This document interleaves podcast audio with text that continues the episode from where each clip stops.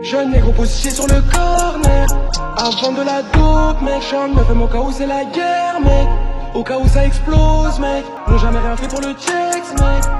Rien fait pour le checks, mec. Jeune négro positionné sur le corner.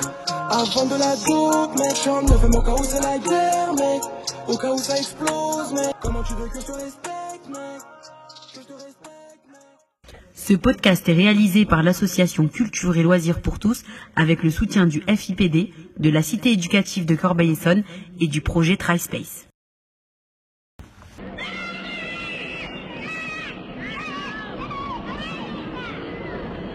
Lundi 2 septembre, 7h45, la cité des Marguerites est déjà bien animée. Alors que les travailleurs de nuit montent courageusement les escaliers des tours HLM pour rentrer chez eux, les plus jeunes se bousculent pour ne pas arriver en retard à leur premier jour d'école. Quand je parle des plus jeunes, bien sûr, je fais allusion aux enfants de l'école primaire, encore tout excités à l'idée de découvrir leur nouvelle classe. Parce que oui, cet enthousiasme de retrouver les bancs de l'école n'est pas partagé par tout le monde. En particulier pour les élèves du secondaire, Parmi eux, deux amis d'enfance, Yann alias Yansko et Karim alias Rimka, tous deux âgés de 15 ans. Ces deux adolescents ne sont mis sur leur 31 pour la rentrée des classes. Leur nouveau lycée est situé à plus de 3 km de leur domicile et appartient au réseau d'éducation prioritaire. Nous retrouvons donc Karim et Yansko qui se sont rejoints à leur point de rendez-vous habituel, l'épicerie Alibaba, pour faire la route ensemble jusqu'au lycée. Yansko enlève ses écouteurs et fait un gros sourire. Wesh gros, tranquille. Tranquille, tranquille, c'est un grand mot. Qu'est-ce que t'as? Je sais pas, là, je viens de faire allumer, là, par le coq. Qu'est-ce qu'il veut encore celui-là? Le coq est l'une des personnes les plus connues de la cité des Marguerites. Tous les jeunes du quartier le connaissent. Son surnom lui a été attribué il y a bien longtemps, lorsqu'il était enfant. Depuis qu'il est tout petit, il a toujours aimé se faire entendre par tous. Le coq n'est pas un enfant de cœur. Âgé de 23 ans, son casier judiciaire est loin d'être vierge. Le coq est rarement seul, il est constamment accompagné de sa bande composée d'autres jeunes de, de son âge. Je sais pas trop, il a dit je suis une tapette. Parce que genre, j'ai trahi mes origines en allant au lycée des Lilas. Eh, mais c'est pas ça le plus flippant. Il veut nous voir tous les deux après les cours. Je sais pas pour parler d'une chose sérieuse. Ah ouais, mais de quelle chose sérieuse? Je suis pas sûr, hein. Et putain, il y a le bus, cours, cours, cours. Le bus il est blindé comme d'hab, mais là c'est trop. On passe par où? Allez là, reculez, putain. Et avance là avec ton sac, là. Moi, je fais comment pour monter? Oh les jeunes, ça rien de pousser, y a plus de place. Attendez le prochain bus. Mais à quoi le prochain bus? Et on a cours, nous. Le conducteur ferme les portes du bus. Les deux amis restent sur le trottoir et regardent les portes du bus se fermer. Vas-y gros, y a pas le choix, on court. Allez, allez.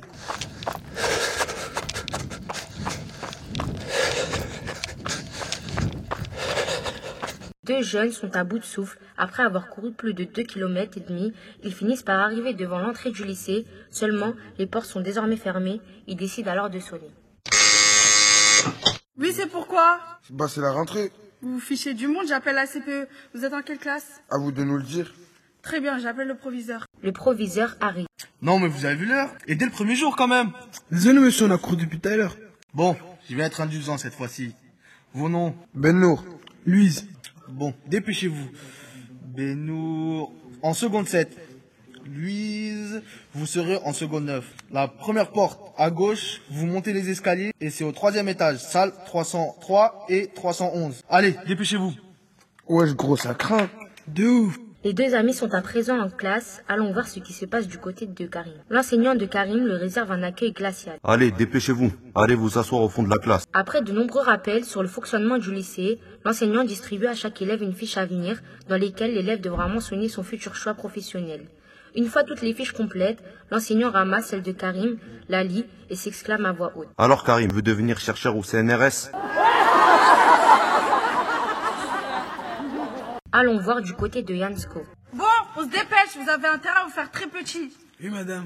Soudain, un élève nommé Hibou interpelle la classe sur la tenue vestimentaire de Yansko. Wesh, regardez, et toi, oui, toi, c'est ta daronne qui t'a tricoté ce pull. Par contre, je kiffe tes jeux, au moins tu pleuras pas d'épée.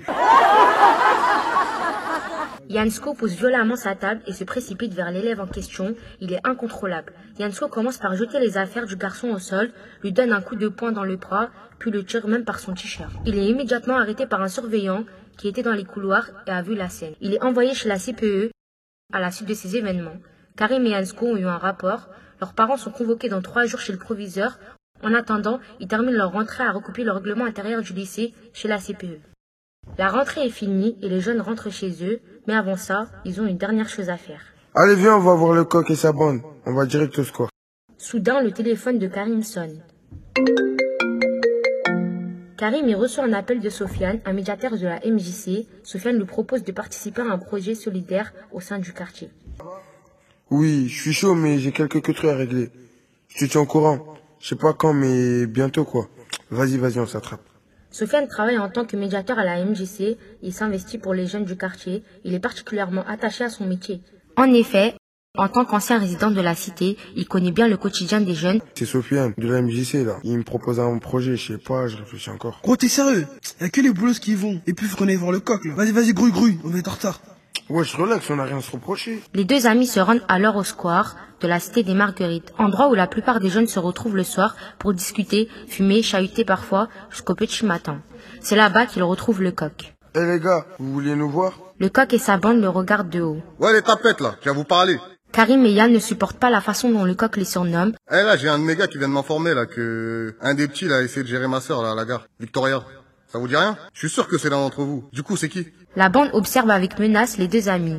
Karim et Yann sont soudainement pris au dépourvu, ne sachant pas quoi répondre.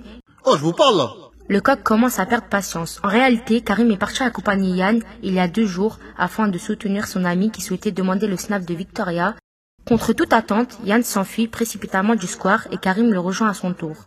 La bande de Lecoq, prise au dépourvu, se précipite à toute vitesse afin de leur donner une leçon.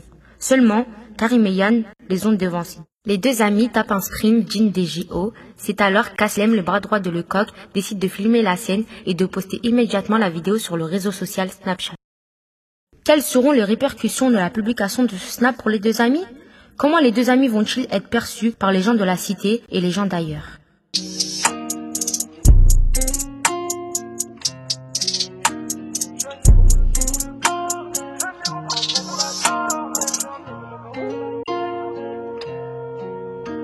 Jeune négro positionné sur le corner.